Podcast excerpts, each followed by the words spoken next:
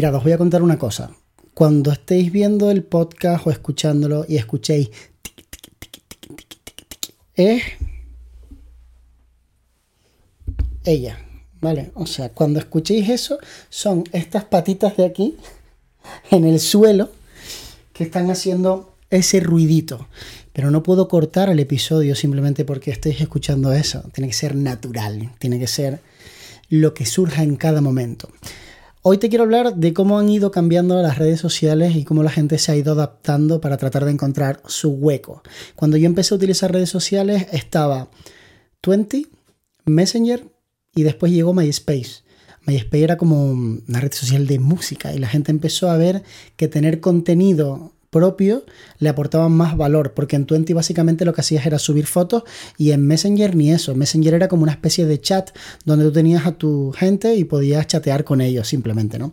Eh, los que tengáis menos de 28 años, 25 años, estaréis flipando ahora mismo, ¿no? Si es que hay alguien escuchando eso, esto de menos de esa edad, me lo dejas aquí en los comentarios. Entonces, en aquel momento como que la gente no tenía grandes expectativas de las redes sociales. Las utilizaba y se divertía con ellas.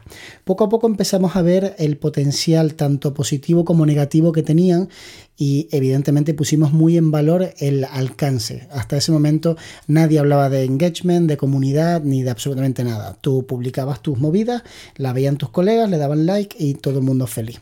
Pero en el momento en el que empiezas a llegar a cada vez más gente y gente que no te conocía de nada empieza a seguir tu contenido, tú dices, oye, pues aquí esto se puede poner interesante, ¿no? Y cuando se empezó a monetizar, y la gente empezó a ver que realmente podía llegar a ser algo interesante porque había marcas que estaban detrás queriendo esa publicidad, fue cuando realmente empezó a chafarse un poco todo, cuando cambió realmente el, el asunto. Hasta ese momento había como muy buena voluntad y no había tanto hate en el aire. Sí que había gente que no estaba de acuerdo con, lo que otra persona ponía o con lo que otra persona hacía, pero no había tanto hate. Yo creo que el hate se empezó a desarrollar a partir de la monetización, porque hubo gente que sintió envidia, que dijo, yo soy una persona trabajadora honrada que le dedica ocho horas al día a una empresa para ganar un salario y esta persona está aquí entreteniendo a otros y está ganando 3, 4, 10 veces más que yo. Y eso evidentemente es difícil de gestionar, sobre todo porque esas personas que se quejaban tampoco conocen realmente el trabajo, no saben todo lo que implica. Porque os voy a ser muy honesto, ni siquiera quienes nos hemos ganado la vida creando contenido sabemos realmente todo lo que implica. O sea, implica mucho más de lo que en principio puedes llegar a pensar. Y no es solamente eso de, no, es que hay que irse a grabar y montar los vídeos, no, es que hay muchas cosas que tú no ves cuando ves un contenido, como por ejemplo el que hay que tener una idea. Y esa idea tienes que conceptualizarla en base a una serie de criterios que son los que hace que funcione o no funcione. Si yo, por ejemplo, empiezo este podcast enseñándote a Leia, a poco que tengas corazón y no seas el Grinch, pues te quedas, te quedas porque te estoy enseñando a un Yorkshire precioso y te quedas una sonrisa en la boca, ¿no? Y es una forma de empezar un podcast que rompe el hielo, que te hace ver que soy buena gente, ese tipo de cosas, no es que yo las haga forzadas, o sea, la perra estaba eh, dándome por saco con las patitas y pensé meterla en el episodio sobre la marcha, pero obviamente yo sé que funciona, sé que es algo que te saca de, de incluso la rutina de escuchar y ver este podcast y de repente te lleva a un escenario diferente, ¿no? Pues todas las cosas que se hacen alrededor de un contenido agotan muchísimo. O sea, ahora por ejemplo me tengo que ir a grabar un vídeo probando unos LEDs, ¿no? Entonces yo podría salir con el LED en la mano y decirte, mira, este es el LED que sacó Sillum y está bastante guapo porque trae esto, esto y esto. Pero ese vídeo no lo verías. Entonces tengo que pensar en qué hacer para que tú quieras ver un vídeo que es una colaboración con una marca que me trata muy bien, que me ha enviado todo lo que le he pedido siempre, me ha ayudado muchísimo y además me ha siempre, vamos, me ha dado todo, todo, todo lo que yo le he pedido y siempre me han tratado muy bien. Nunca me ponen pegas de que tarde mucho más que el resto de creadores para sacar el vídeo, ni siquiera me piden que saque el vídeo, me mandan muchas veces los productos por duplicados. Quiero decir, es alguien con quien yo quiero tener un detalle, ¿no? Y quiero hacer un buen vídeo. Entonces tengo que pensar, bueno, por una parte está la marca, quiero hacer un buen vídeo, por otra parte está el dinero, en este caso no hay, pero muchas veces sí hay un pago por hacer ese vídeo, pero claro, eso no, eso no justifica que yo haga el vídeo de cualquier manera. En realidad, lo que me hace decidir cómo va a ser el vídeo eres tú. O sea, pensar en ti y ponerte delante de todo es lo que hace que yo diga, el vídeo va a ser de esta forma. Porque yo quiero que cuando esta persona se siente delante de la pantalla a ver este vídeo, reciba una información de calidad, eh, yo haya probado el producto lo suficiente como para que las posibles dudas que pueda tener ya estén resueltas, explique a la perfección los pros y los contras y de alguna forma le ponga en situación para qué puede ser útil ese producto y para qué no creo que puede ser útil. Al final del día es mi opinión nada más, pero es una opinión que si tú le das validez me posiciona a mí en un lugar muy interesante para las marcas, porque vas a ver el vídeo, vas a comentarlo, vas a darle like y la marca dice, con este creador podemos colaborar. Cuando el creador se hace un poquito más grande, es con este creador podemos trabajar, porque ya pasas la barrera de que exista buena voluntad y te manden productos y que tú te los quedes y es una manera también de, pago, aunque yo mm, por mi experiencia os diría que no lo veo así, porque al final el 80% de las cosas que te mandan no las acabas utilizando en tu día a día, sería imposible, o sea, igual tengo estabilizadores he recibido 6, 8 y solamente me hace falta uno. Entonces tengo uno que me gusta y el resto los probé, se los regalé a uno, a otro. Ha habido veces que he mandado literalmente un mensaje en stories, he puesto regalo todo lo que tengo en el estudio, quien venga primero. Y la gente ha empezado a venir en masa y se han empezado a llevar cosas. Ustedes lo saben porque seguro que muchos de los que estáis escuchando este podcast os ha cuadrado y habéis, os habéis llevado una estantería, el otro se ha llevado un gimbal, porque al final muchas veces podría vender esos productos, pero tampoco es algo que que me da especial ilusión. O sea, me, gusta a veces decir, ah, pues mira, esto no lo voy a usar, hay una persona interesada, pues sí, le hago un muy buen precio y se lo vendo, ¿no? Pero eh, tengo tantos transmisores, tengo tantos micrófonos, tengo tanto de todo que llega un punto en el que tú dices, mira, si quieres que trabajemos juntos, yo necesito recibir un dinero porque voy a emplear muchos medios en hacer este vídeo.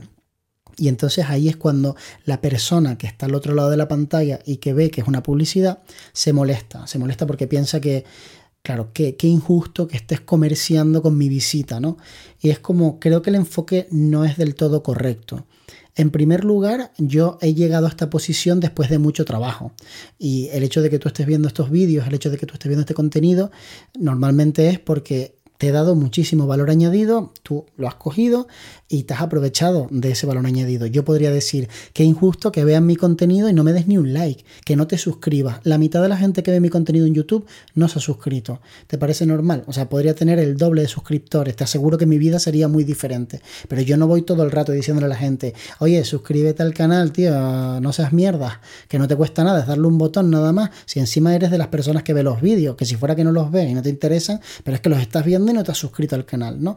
Pues no lo hago, no lo hago porque tengo dignidad, básicamente, porque no me voy a poner a rogarle a la gente, oh, suscríbete al canal. De vez en cuando me acuerdo y lo digo, pero no lo suelo decir en líneas generales, ¿no? Y después ocurre otra cosa y es que ¿Por qué mi trabajo como creador, el hacer un vídeo, el eh, conceptualizarlo, grabarlo, montarlo, publicarlo y darle difusión, por qué no debería valer dinero? Por el simple hecho de que tú no estás en la posición en la que estoy yo para hacerlo. Es que esto es pregunta seria. O sea, ¿por qué exactamente mi tiempo para crear un contenido no debería valer dinero? ¿Por qué las marcas es injusto que me paguen?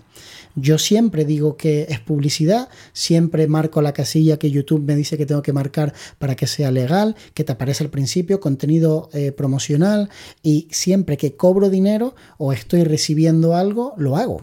nunca he engañado a nadie, nunca he intentado que parezca que no es una publicidad y que es un producto que yo utilizo mucho para que tú te lo compres. En realidad a mí me da igual si te lo compras o no, porque nunca acepto tratos de comisiones. Prácticamente nunca he aceptado un trato de comisión. O sea, no me gusta la sensación de que para yo ganar tenga que venderle a la gente un producto.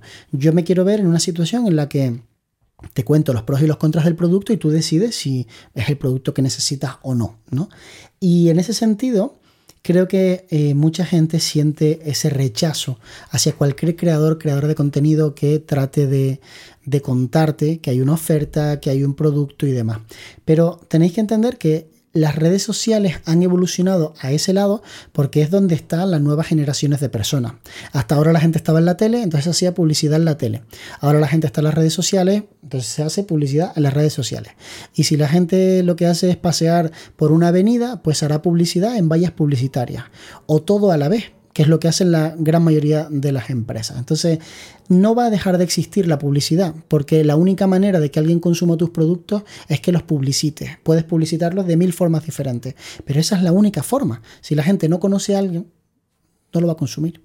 Necesitan conocerlo para consumirlo. Entonces, si yo tengo un público que es fotográfico, que es de filmmaker, que es de tecnológico, es normal que las empresas tecnológicas quieran eh, de alguna forma pues cederme productos, regalarme productos para que yo los muestre. ¿no? Yo creo que existen formas de hacer esto de manera mm, ética y creo que hay fórmulas que no son éticas. Y evidentemente me causa el mismo rechazo que a ti cuando veo a alguien que no está utilizando una forma ética de hacer todo esto. Pero no me causa ningún rechazo ver a alguien que está haciendo buena publicidad y que te está contando pues todo lo que lleva un producto y te está informando y te está aportando valor. Al final te está ayudando a que en pocos minutos tengas toda la información y tú decidas si compras o no. Entonces, las redes han evolucionado hacia esto, pero en medio hay un montón de gente que no sabe qué lugar ocupa. Y es como, yo tengo que publicar, eh, puedo simplemente ver y consumir. Entonces, poco a poco, con el paso de los años, la gente empezó a decir, pues yo soy una persona que consume. Entonces, mi perfil está oculto, o sea, privado, solamente acepto a mi círculo cercano, no quiero tener huella digital más que la mínima que pueda tener y voy a consumir contenido. Y hay mucha gente que ni siquiera comenta porque no le apetece que su comentario se quede ahí. Y les entiendo. Por eso nunca me ha importado que la gente no comente. Me importa que no me sigan, pero que no comente, no. Entonces, la verdad es que con el paso de los años han ido saliendo como nuevas redes y cada red tiene como sus dinámicas, ¿no? De repente Twitter que me parecía una idea fantástica, 140 caracteres para que tú tuvieras que poner eh, en esos 140 caracteres, expresar una idea, poner un link hacer como un titular, como un tablón de titulares, ¿no? De repente la gente empieza a utilizarlo para tener visibilidad. Y eso se ha notado mucho en la nueva red de Instagram que no triunfó nada en Estados Unidos y que aquí parece que la gente sí la está cogiendo como con más ganas. Quizás porque a lo mejor en nuestro país la gente está un poco aburrida de Twitter y demás, ¿no? Twitter todo el mundo dice que es el sitio más tóxico de Internet todo el mundo. Es como un consenso. Todo el mundo dice que Twitter es horrible. Y yo lo que siento es que Threads va por el mismo camino. Porque cuando entra, la gente de repente se dedica a copiar lo que ha hecho otra persona y publicarlo exactamente igual.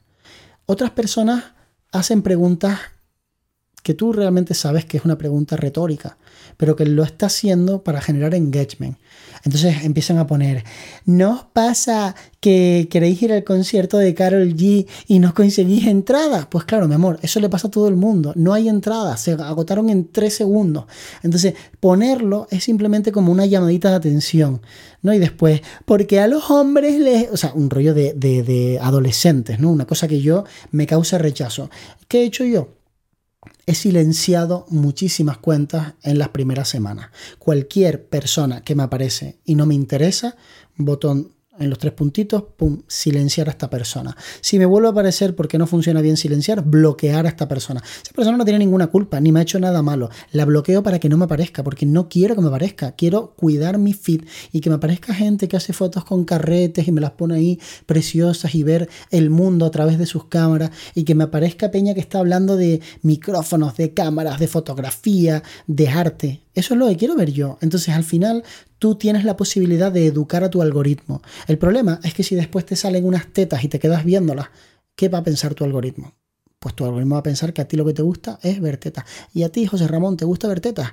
Y a casi todo el mundo. Pero el tema es que si tus redes sociales se convierten en eso nada más, es horrible entrar. Llega un punto en el que te saturas de ver eso y no te estás nutriendo de la forma correcta. Entonces, mi opinión es que tienes que educar tú al algoritmo y no esperar que el algoritmo esté trabajando para ti confundido por lo que tú le estás diciendo que te gusta.